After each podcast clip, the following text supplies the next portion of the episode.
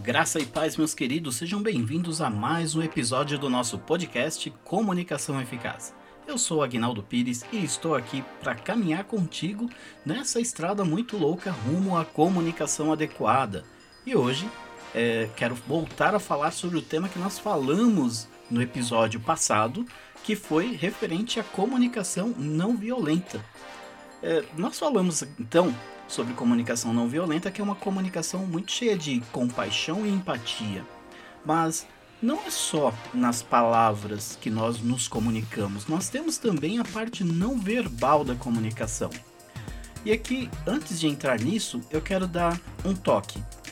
Nós, como eu comentei no episódio passado, temos o vocabulário por natureza, não é por maldade, é por natureza, muito violento.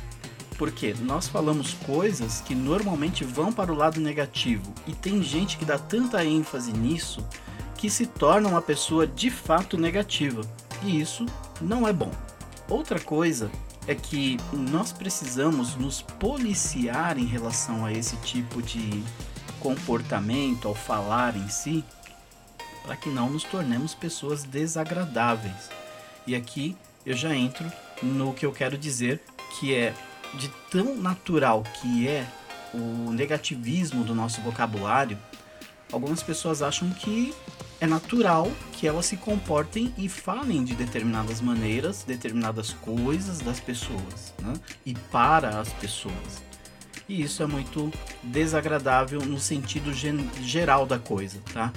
É, uma pessoa agradável, ela primeiro não vai falar julgando ninguém, porque isso é uma das premissas, é uma das bases da comunicação é, não violenta, que é você observar o que está acontecendo sem trazer julgamentos àquilo.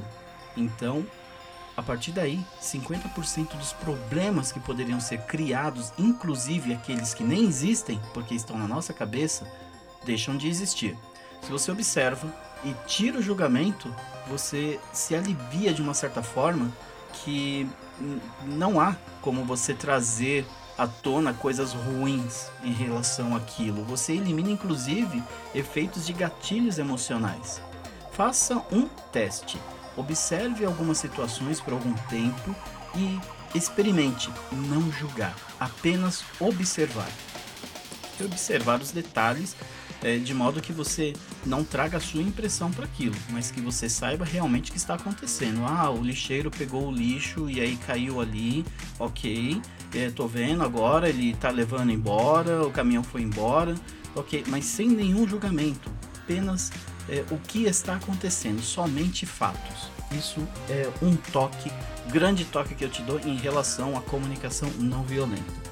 E o segundo é de que a comunicação não verbal também faz parte disso. Tem pessoas que por onde passam parece que estão derrubando, causando uma demolição, fazendo uma reforma, não sei, né? parece um, um, um, um trem né, desgovernado. Por quê? É por causa do barulho que faz. Né? Tem pessoas que não se atentam a isso, mas fazem um barulho excessivo. E a, a questão aqui nem é o barulho em si, mas como você fecha uma porta? Você normalmente bate essa porta ou você tem um cuidado ali de colocar um carinho para fechar aquela porta? Como você fecha uma gaveta? Você simplesmente bate a gaveta ou você sim vai lá, se importa né, com, com o que está acontecendo, com as pessoas que estão ao seu redor, com é, o, o sentimento que você está colocando naquilo, até mesmo com a mensagem que você está enviando? Né?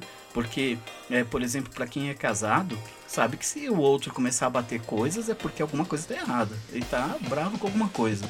E isso pode trazer uma má impressão. Como que você dirige, por exemplo, trânsito? Você simplesmente corta pela direita, onde você não deveria cortar?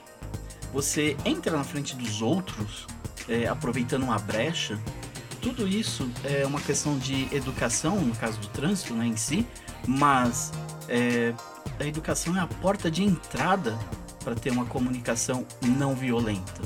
Então, se, por exemplo, é, eu chego num caixa de supermercado e vejo que quem está me atendendo hoje não está num dia dos melhores, a primeira coisa que eu faço é dar um bom dia, uma boa tarde, uma boa noite em si. Demonstre algum tipo de positividade para ela, mande alguma coisa, ela pode até nem te responder, né? Mas você tentou, enviou alguma coisa, você quebrou aquilo. E aí, normalmente, quando eu faço isso, quando eu tenho sucesso nessa investida, eu acabo é, perguntando o nome, eu é, acabo contando alguma historinha, alguma piadinha enquanto eu tô sendo ali atendido e tal. Mas o que é mais importante, ao final disso, a comunicação positiva, não violenta, levou algo de bom para aquela pessoa. Ela mudou, não é a mesma que você encontrou quando chegou. Não sei por quanto tempo vai durar, mas com certeza você passar ali e fazer esse tipo de coisa, ter esse tipo de comportamento, não somente nessas ocasiões, mas em todas as que você puder, ser agradável, vai trazer coisas boas para as pessoas né, em si que estão ao seu redor ali naquele momento. Bom, é isso, vou ficando por aqui, esperando que essa mensagem tenha sido útil para você.